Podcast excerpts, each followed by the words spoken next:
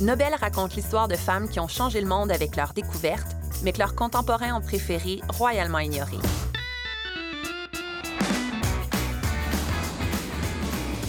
Ici, on remet les pendules à l'heure, on oublie les gants blancs, on met les points sur les i et on tire des leçons à appliquer aujourd'hui.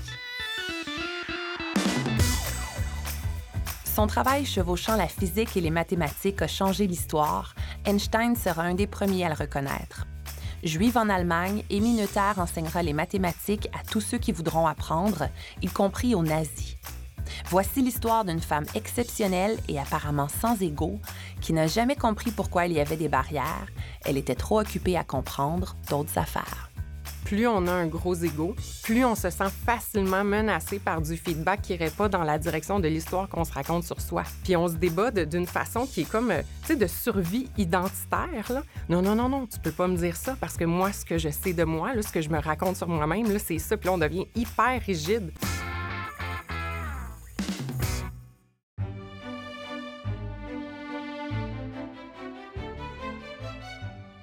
Amy Noether naît en 1882 dans une famille juive en Allemagne. Sa mère vient d'une famille riche de Cologne et son père est professeur de mathématiques à l'université d'Erlangen. Ses deux frères, Alfred et Fritz, suivent un cursus scientifique à l'université. Amy, elle, suit la formation qui est prescrite pour les femmes éduquées à l'époque, c'est-à-dire pour devenir enseignante de langue. Mais une fois qu'elle obtient son diplôme, elle décide de suivre sa vraie passion, qui n'est pas les langues, et de faire des études supérieures comme ses frères en mathématiques. Le problème, c'est que c'est pas vraiment permis et c'est pas vraiment bien vu. Le médecin Paul Mobius le proclame lui-même publiquement cette année-là. Une femme mathématicienne est contraire à la nature, dans un certain sens, un hermaphrodite. Les femmes érudites et artistes sont une dégénérescence. Ce n'est que par des mutations pathologiques que la femme peut acquérir des talents autres que ceux de maîtresse ou de mère. Officiellement, les femmes n'ont pas l'autorisation d'étudier à l'université, à moins d'obtenir la permission des professeurs dont elles veulent suivre les cours. Alors, un à un, Amy doit contacter et convaincre les enseignants pour qu'ils lui permettent d'entrer dans leur classe. Elle a un avantage non négligeable contrairement à d'autres. Son père travaille à l'université et il peut l'aider à obtenir les autorisations. Ses résultats scolaires sont spectaculaires. Les rares jeunes hommes qui ont des résultats similaires aux siens sont propulsés directement dans des carrières académiques prestigieuses. Pas elle. Il n'y a pas de place, pas d'avenir académique pour une femme. Mais elle ne veut pas s'arrêter là pour autant elle s'inscrit à l'Université de Göttingen pour continuer de suivre des cours. Là-bas, elle a deux illustres professeurs de mathématiques, Felix Klein et David Hilbert. Pour l'instant, ces noms ne sont pas importants, mais ils vont revenir. En 1904, le gouvernement allemand autorise officiellement les femmes aux études supérieures et Amy peut obtenir son doctorat, ce qu'elle fait.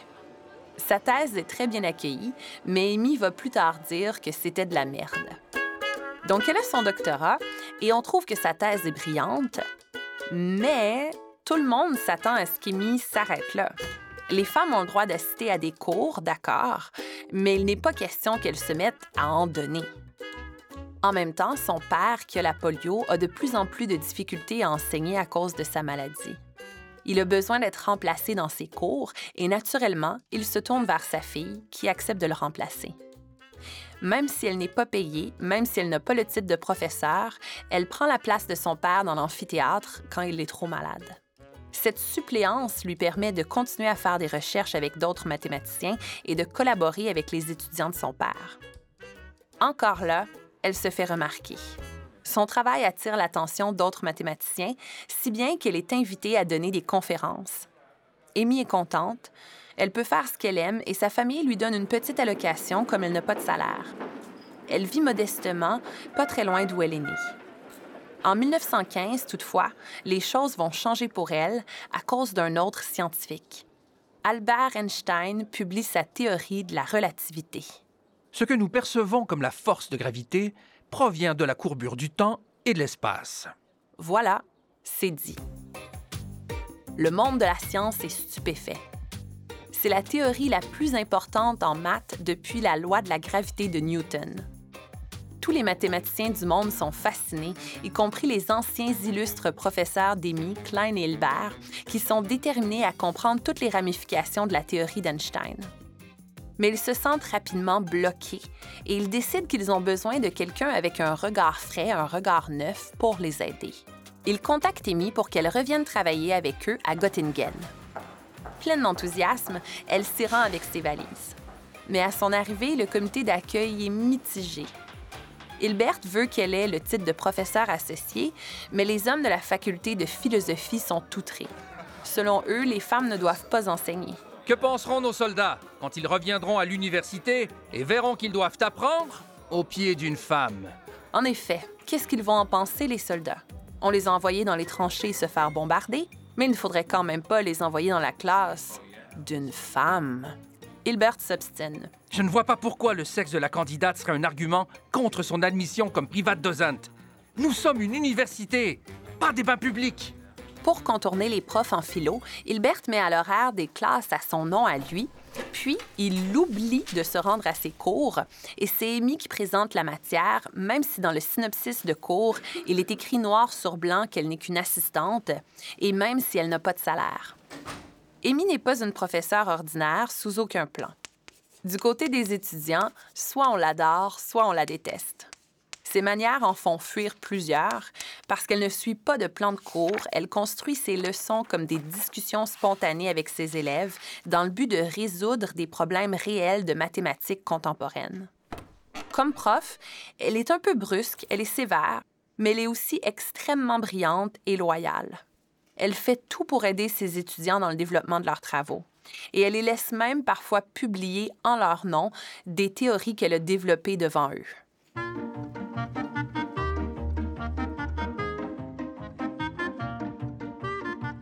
Ne se soucie pas non plus des apparences et la sienne fait parfois peur aux étudiants plus prudes.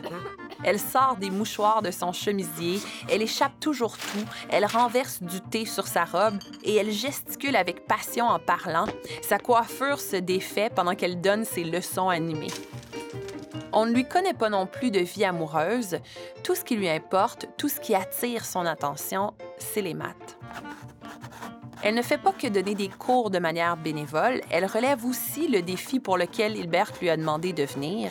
Elle résout en quelques minutes seulement le problème dans la théorie d'Einstein à propos de la conservation de l'énergie. Et même après avoir soumis cette équation, elle ne s'arrête pas là. Elle fait aussi la découverte qui va révéler son génie mathématique. Elle développe le théorème qui va porter son nom, le théorème de Noether. En gros, elle montre que quand on a de la symétrie dans la nature, de la prédictibilité ou de l'homogénéité, il y a toujours une conservation d'énergie. Ce théorème sera très utile aux scientifiques des décennies suivantes dans la découverte de nouvelles particules, comme celle du célèbre boson de Higgs trouvé en 2012.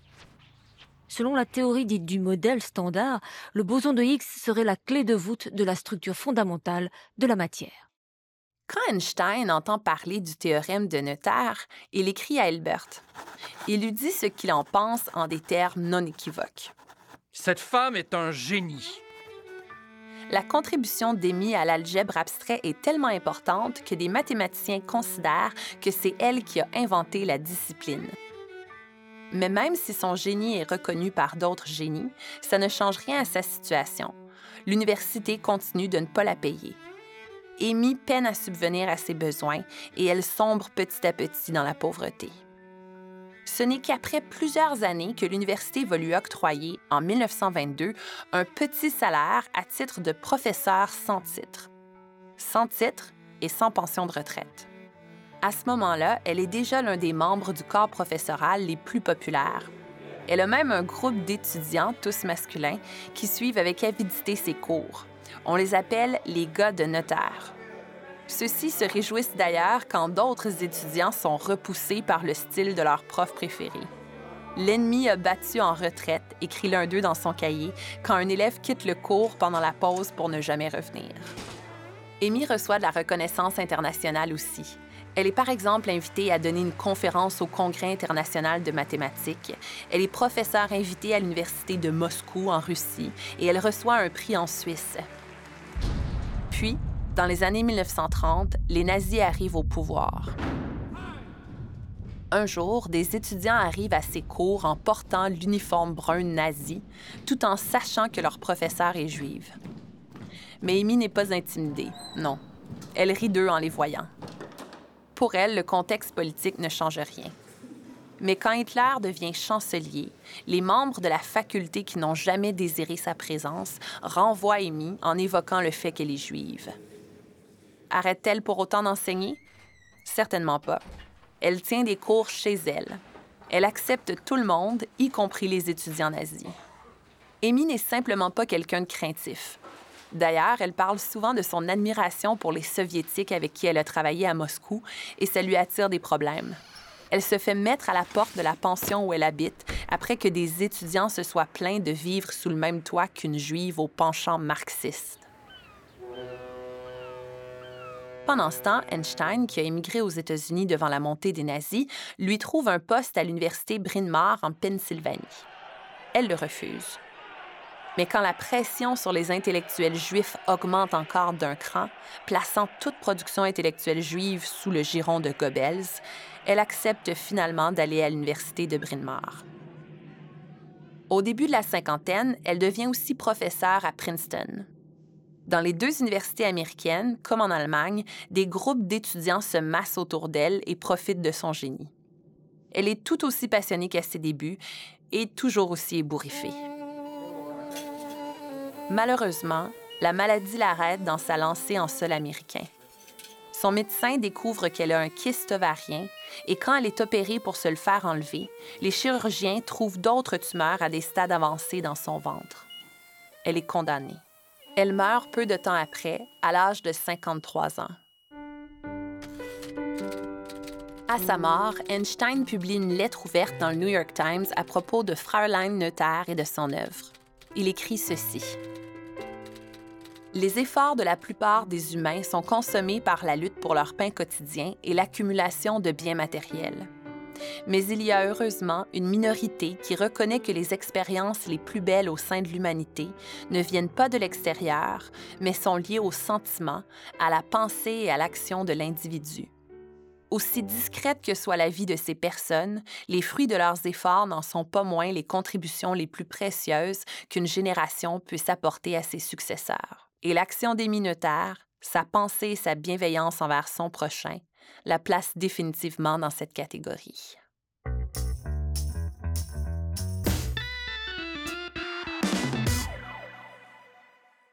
Je trouve qu'Émile Noether est absolument fascinante. Elle incarne, selon moi, le cliché du scientifique fou dans le sens qu'il s'oublie complètement lui-même, qui est entièrement absorbé par sa quête, au point où son apparence, sa réputation, sa sécurité même devient secondaire. Elle donnait carrément des cours à des étudiants nazis alors qu'elle était juive. Imaginez être capable de discuter avec des personnes qui ont comme idéologie de vous éliminer. Aujourd'hui, ça nous semble souvent difficile de discuter avec des gens qui ne pensent pas comme nous. On se polarise rapidement, a-t-on l'impression. Y a-t-il des leçons à tirer de la manière dont Amy Noether était capable de s'oublier et de la manière dont elle était capable de communiquer? J'en discute avec Geneviève Boileau, qui a une maîtrise en psychologie et qui est formatrice en communication non violente chez Spiralis. Geneviève, bonjour. Bonjour, Lily. Est-ce que tu es d'accord avec moi de ce que tu sais des Minotaires, de son histoire? Est-ce que tu as cette impression aussi que c'était quelqu'un qui n'avait pas d'ego et que c'est pour ça qu'elle était capable d'enseigner à n'importe qui comme elle le faisait? C'était, de ce que j'ai lu, puis de ce que t'en dis, c'était définitivement pas une personne qui plaçait euh, l'image d'elle-même ou l'histoire qu'elle se racontait d'elle-même de l'avant. C'était pas quelqu'un qui semblait vouloir euh, chercher à protéger ça coûte que coûte euh, dans les yeux d'autrui. Définitivement, elle avait l'air branchée sur des choses qui étaient puissantes puis vivantes à l'intérieur d'elle, puis c'est ça qui la, qui la stimulait, qui la drivait. Là. Je sais que c'est pas tout le monde qui a la même définition de c'est quoi l'ego. Peux-tu me donner la tienne? je dirais que l'ego, c'est l'histoire qu'on se raconte de soi-même. C'est quelque chose qui s'installe euh, au fur et à mesure qu'on grandit pour un peu euh, servir de pare-feu entre soi et l'environnement. Dépendamment de nos expériences de vie, on va comme commencer à se raconter des choses sur soi, puis ça va euh, juste nous permettre de vivre avec un petit peu moins de, souffrance, les aléas de la vie. Par contre, quand ça se cristallise, puis qu'on commence à faire des choix seulement à partir de notre ego, c'est moins branché dans euh, ce, qui nous, euh, ce qui nous tient en vie, ce qui est puissant, ce qui est nourrissant, ce qui est plus intime à soi-même. Puis on est plus à prendre des décisions qui sont mentales, en fait. J'entends souvent parler par rapport à l'ego des masques de l'ego. Mmh. Ça, peux-tu m'en parler? Oui. En fait, un masque, ben, tu sais, on a tous des rôles sociaux. Hein? Fait que là, on, a un masque au travail, on a peut-être un masque euh, dans notre vie en communauté, dans notre voisinage. il y a comme euh, euh, quelque chose qui se place dans l'interface pour qu'on ait l'air de quelque chose. C'est ça ce que tu dis, dans le fond, quand tu dis qu'on se raconte des choses sur nous-mêmes. Oui. Par exemple, si moi, mon histoire de moi-même, c'est que je suis une bonne élève, une bonne mère, puis que je performe dans la vie, ben je vais, je vais, puis que je me définis comme ça, puis que c'est super important pour moi d'atteindre un certain niveau de, de, de euh, je fais la bonne chose, ben je vais agir à partir de ça. Mais peut-être pas par, par rapport à quelque chose qui est plus sensible à l'intérieur de moi. Puis ça va être moins souple. Je vais moins euh, me laisser influencer par euh, ce qui est dans mon, mon environnement, par d'autres messages. Je vais moins être souple dans ma façon de grandir comme être humain. Puis ça peut nous nuire, dans le fond, notre, propre ego, euh, notre propre vision de nous-mêmes. Parce qu'à la base, comme tu dis, c'est pour s'éviter de la douleur qu'on se raconte ce, discours-là sur nous-mêmes. Oui, oui, c'est pour s'éviter de la douleur. Mais à un moment donné, il y a comme quelque chose qui s'installe dans si je ne fais que prendre des décisions à, partir de, de, de, ce que je me dis, des situations, de ce que je me dis de moi-même, mais que je ressens plus. Parce que euh, les êtres humains, on est des êtres euh, de, d'émotions, de besoins, d'aspirations, de valeurs. Et souvent, on va partir avec un narratif de nous-mêmes qui devient euh, rigide. Fait que si je commence à. Puis là, je repars avec bon élève, bien là, si je fais que me diriger à, partir de mon idée que je suis une bonne élève, bien, je vais seulement faire des choix qui vont dans cette direction-là. Puis même si j'ai du feedback qui va pas dans cette direction-là, je vais le rejeter. Par exemple, si tu échoues à un examen? Par exemple, puis là, je vais peut-être me dire que c'est le prof qui avait pas d'allure, puis qu'il euh, y a ah. d'autres éléments, mais je vais pas regarder, voyons, qu'est-ce que moi je peux apprendre de ça, puis comment je peux me repositionner comme personne, mais je vais juste rejeter ce qui fonctionne pas avec ça, puis je vais faire des choix pour toujours aller dans cette direction-là. Tu te mets à blâmer des éléments extérieurs à toi plutôt que, que de... Que me remettre en question. Que remettre en question, OK. Puis c'est pour ça aussi, j'imagine que l'ego, ça souvent en société. C'est parce qu'on finit par euh, attaquer les autres pour se défendre, défendre notre identité euh, qu'on a construit. Vraiment. Puis plus on a un gros ego, plus il, est facilement menaçable. Plus on se sent facilement menacé par du feedback qui n'irait pas dans la direction de l'histoire qu'on se raconte sur soi. Puis là, on se débat là-dedans.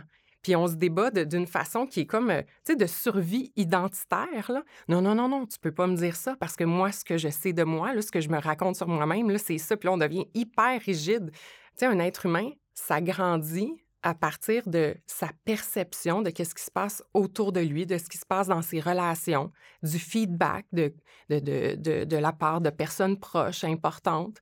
Puis là, on, on bouge, on évolue. Mais quand c'est rigide, puis que notre, notre ego prend toute la place, il n'y a plus cette souplesse-là. Puis là, on s'enferme dans quelque chose qui est vraiment petit et inconfortable, en fait. Puis j'imagine que quand on dit qu'on bâtit notre ego pour éviter des douleurs, c'est aussi euh, parce que ben, il faut se protéger aussi des fois de l'environnement. Des fois, l'environnement est effectivement menaçant sur le plan psychologique. Moi, je pense tout le mmh temps comme par exemple à, supposons qu'on prend une bonne élève, euh, mais qu'on prend un bully aussi, comme à l'école, quelqu'un qui essaie de l'intimider, quelqu'un qui est pas fin, ben j'imagine que ça peut être bon dans un cas comme ça d'avoir un ego qui, qui fait que la personne va se, va se dire comme ah oui, je me fais insulter par cet autre élève, mais c'est pas grave parce que je suis une bonne élève, moi je suis à mon affaire, je suis peut-être une petite nerd, mais en même temps, je suis comme. Mmh ça sert à ça aussi. Mais dans le fond, ce que tu dis, c'est qu'un ego, ça a aussi un, une, euh, un bon côté, que s'il y a une utilité à avoir un ego, c'est ça? Mm-hmm. Euh, oui. Ça peut être les deux, dans le fond. Ça peut être bon ou mauvais. Ça peut nous nuire ou nous aider. Vraiment, vraiment. C'est une question de la place que ton ego euh, prend à l'intérieur de ce qui, cherche de l'information, de ce qui prend des décisions, de ce qui va choisir des orientations de vie à l'intérieur de soi. Si l'ego, c'est une, partie, puis tu peux la reconnaître, puis voir que, ah, OK, là, c'est ça qui s'exprime. OK, mais il y a plein d'autres choses aussi. C'est pas mal plus facile ou intéressant ou nourrissant euh, de regarder son ego comme une partie qui vient prendre soin de nous. Bien, un ego, en fait, ce que ça permet, ça permet aussi d'interagir en société, en fait. Euh, quand on est plusieurs à, interagir ensemble, on veut quand même... L'ego, ça nous permet aussi de respecter des règles, des lois, des, des consensus sociaux un, peu plus facilement que si on n'en avait pas du tout, puis que tout le monde est complètement branché dans son énergie, puis il fait à partir de ce qu'il trouve nourrissant, parce que là, des fois, ça s'entrechoque. Ce que moi, je trouve nourrissant, c'est pas nécessairement ce que toi, tu trouves le fun. Puis c'est là qu'on va avoir de la difficulté mais si on se dit, OK, bon, ben, moi, dans le cadre de mon travail, euh, voici mon rôle puis mes fonctions, je m'identifie à ça, puis toi, tu as d'autres rôles, d'autres fonctions, bien là, on, a comme des codes là, à partir desquels on peut mmh mieux se comprendre.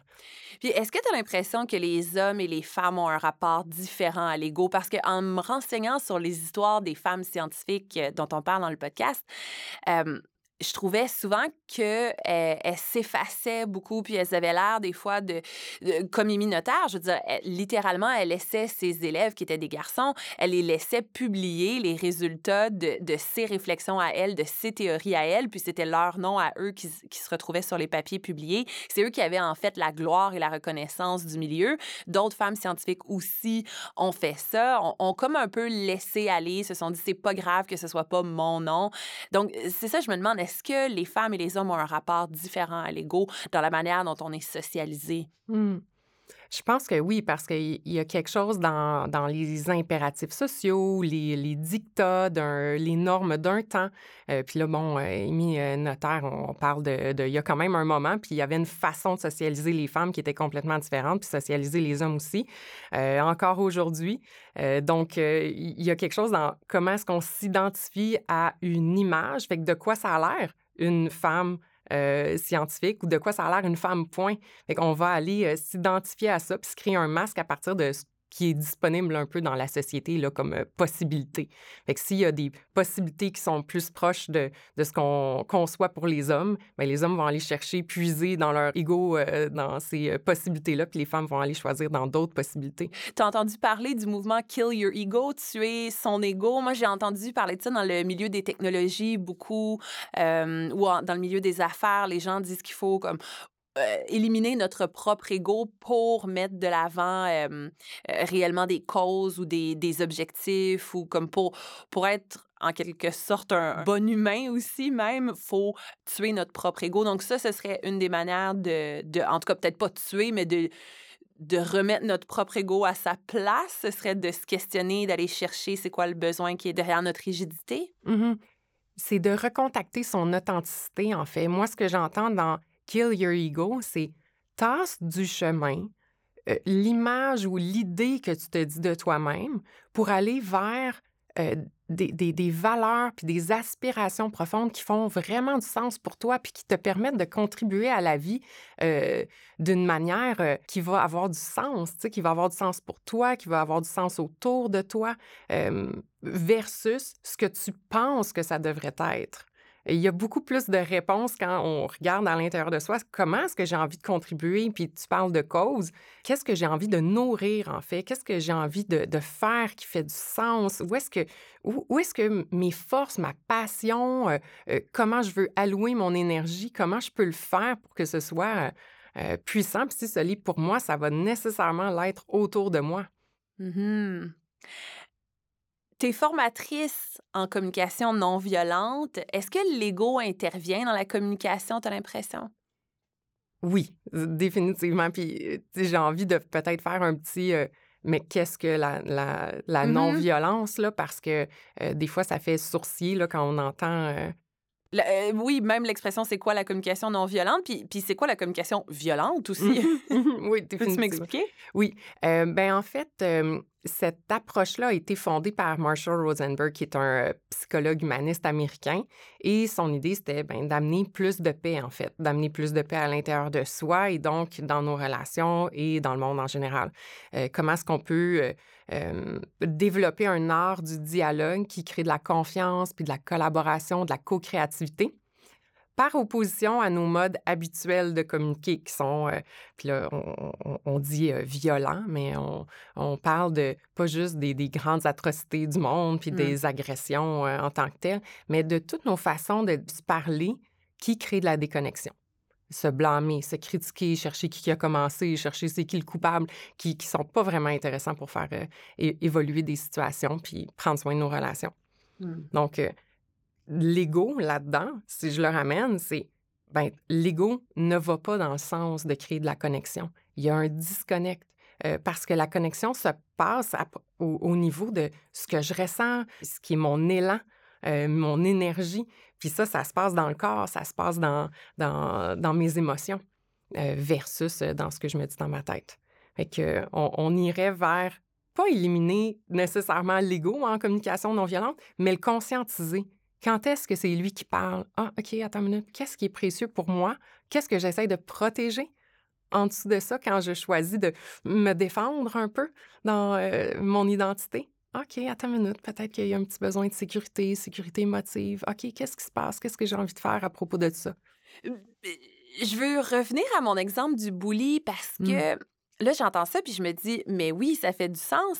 Mais d'un autre côté, si tu communiques, si tu essaies de faire de la communication non violente avec quelqu'un qui fait de la communication violente, qu'est-ce qui se passe? Tu es un peu dans un cul-de-sac. Pas nécessairement. On a tout le temps trois choix en communication non violente. Euh, la première euh, option, c'est euh, d'écouter l'autre. Ben, ce ne sont pas nécessairement en ordre de priorité. Tu n'es pas nécessairement obligé d'écouter tout le temps ton C'est une option.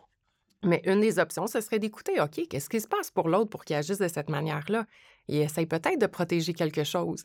Il y, a, quelque chose de sensible pour lui. OK, c'est quoi cette chose-là? Fait que là, je serais en écoute. Une autre possibilité, c'est de m'exprimer de façon authentique. C'est, hey, ceci ne me convient pas. Euh, est-ce qu'on peut trouver d'autres façons de faire? On peut aussi sortir de la conversation, mais en prenant soin de soi.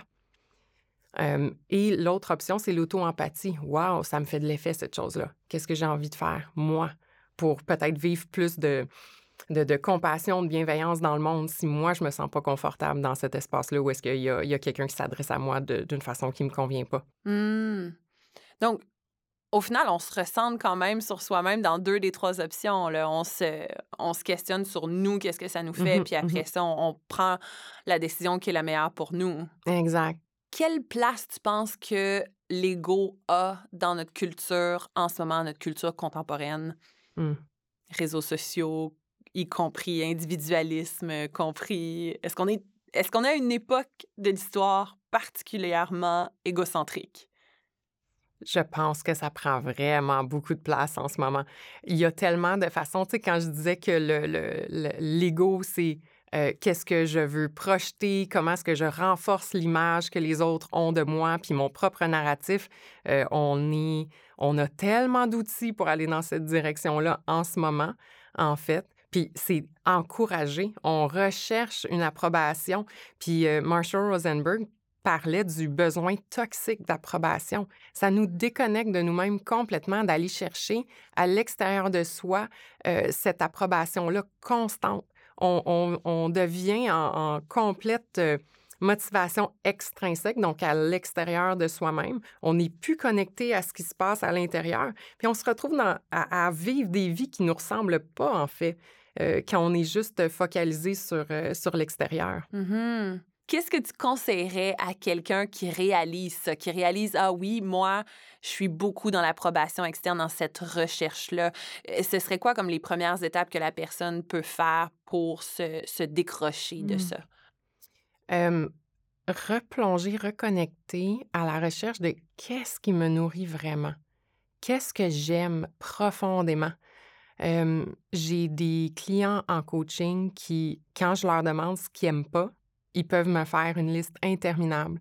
Et quand je leur demande, et qu'est-ce que t'aimes? Qu'est-ce qui te fait comme, wow, mmh. qui te passionne, qui te fait, euh, pourquoi est-ce que tu te lèves le matin? Ils sont même plus sûrs mmh. de prendre le temps de juste regarder, wow, qu'est-ce qui me fait ce, Puis de passer par son ressenti, qu'est-ce qui me fait? Puis là, je prends une grande respiration, puis je me, me touche la poitrine en disant comme juste un Wow, OK, ça, j'aime ça. Comme je reconnecte à mon cœur, en fait. Ça, ça me nourrit. Est-ce que c'est euh, euh, quand je jardine dehors puis que je, passe du temps avec des amis? Est-ce que c'est quand je prends le temps de jouer avec euh, mes enfants plutôt que chercher une autre activité ou le, la, la, prochaine sortie ou peu importe? Mais qu'est-ce qui me nourrit puissamment? Puis c'est pas obligé d'être des choses super compliquées. On peut mmh commencer juste par en identifier peut-être trois choses cette semaine qui m'ont apporté du doux, du, chaud, euh, plus d'amour. Quand on dit le corps ne ment pas, c'est que notre corps nous donne les indications sur qu'est-ce qui se passe pour nous, puis qu'est-ce, comment est-ce qu'on peut se diriger vers quelque chose qui fait plus de sens pour nous? Par exemple, la joie, on dit que c'est l'émotion du sens de la vie. Si tu ressens de la joie dans certaines sphères, quand tu fais certaines activités avec certaines personnes, dis OK, comment tu peux même te diriger pour en avoir plus, en vivre plus de ça? J'ai un exemple plus personnel. Moi, quand je me disais qu'il y avait, que j'avais un, type de personne, que j'avais un, type d'homme que, qui me plaisait. Mmh mmh mais c'était définitivement une construction mentale. Ah oui? Ah oui. définitivement une construction mentale de Ah, moi, ça, c'est mon genre. Tu sais, quand on dit ça, puis là, je me dirigeais en disant Ah, ça, c'est mon genre, ça, c'est moi, mon genre. Ouais, ouais, puis En, en, fait, c'est comme avec une liste de qualités que tu recherches, puis. oui, oui. Tu t'es rendu compte que finalement, elle, elle tenait pas la route? Non, je me sentais en présence de ce genre de personnes-là. En fait, je me suis rendu compte que mon corps était super stressé puis activé d'une façon qui me plaisait pas. Mais c'est à force de développer plus finement ma capacité de me ressentir, en fait. C'était assez subtil, comme un mmh. petit oh, inconfort dans le ventre. Qu'est-ce que c'est que ça, tu sais? Comment ça se fait alors qu'on se construit cette idée-là qu'on a un genre? Écoute, on a toutes sortes d'expériences de vie qui font Ah, mais oui, j'aime ça, mais c'est souvent des choses qu'on se dit mentalement.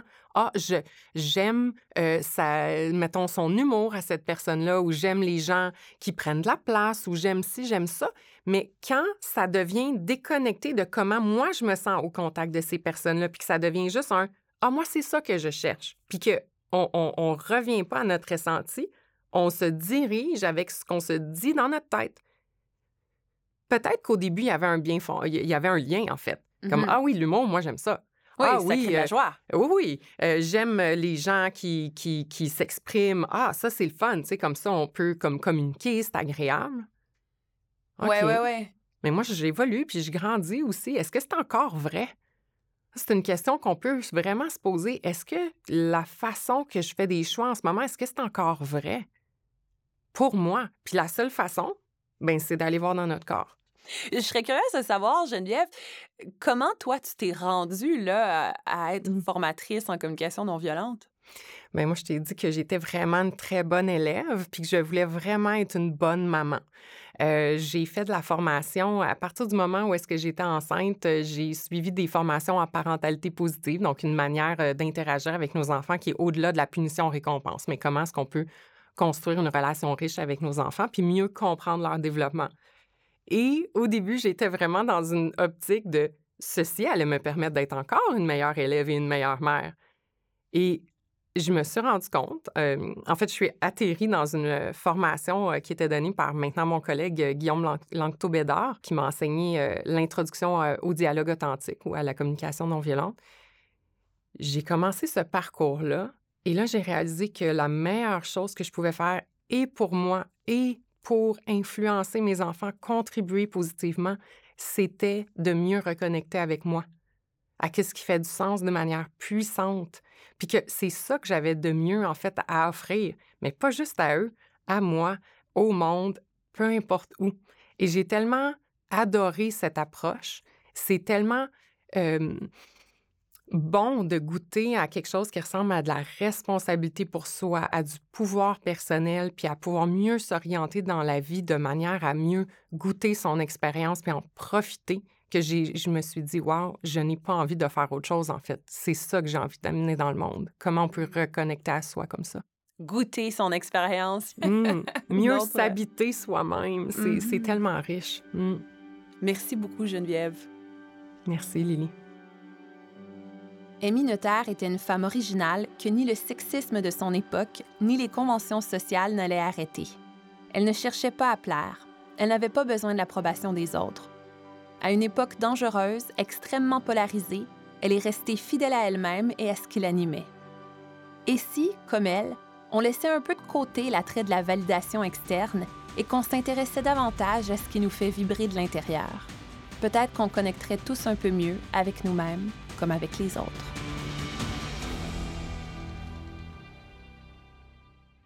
C'était Nobel, une production du Planétarium en collaboration avec Extérieur Jour.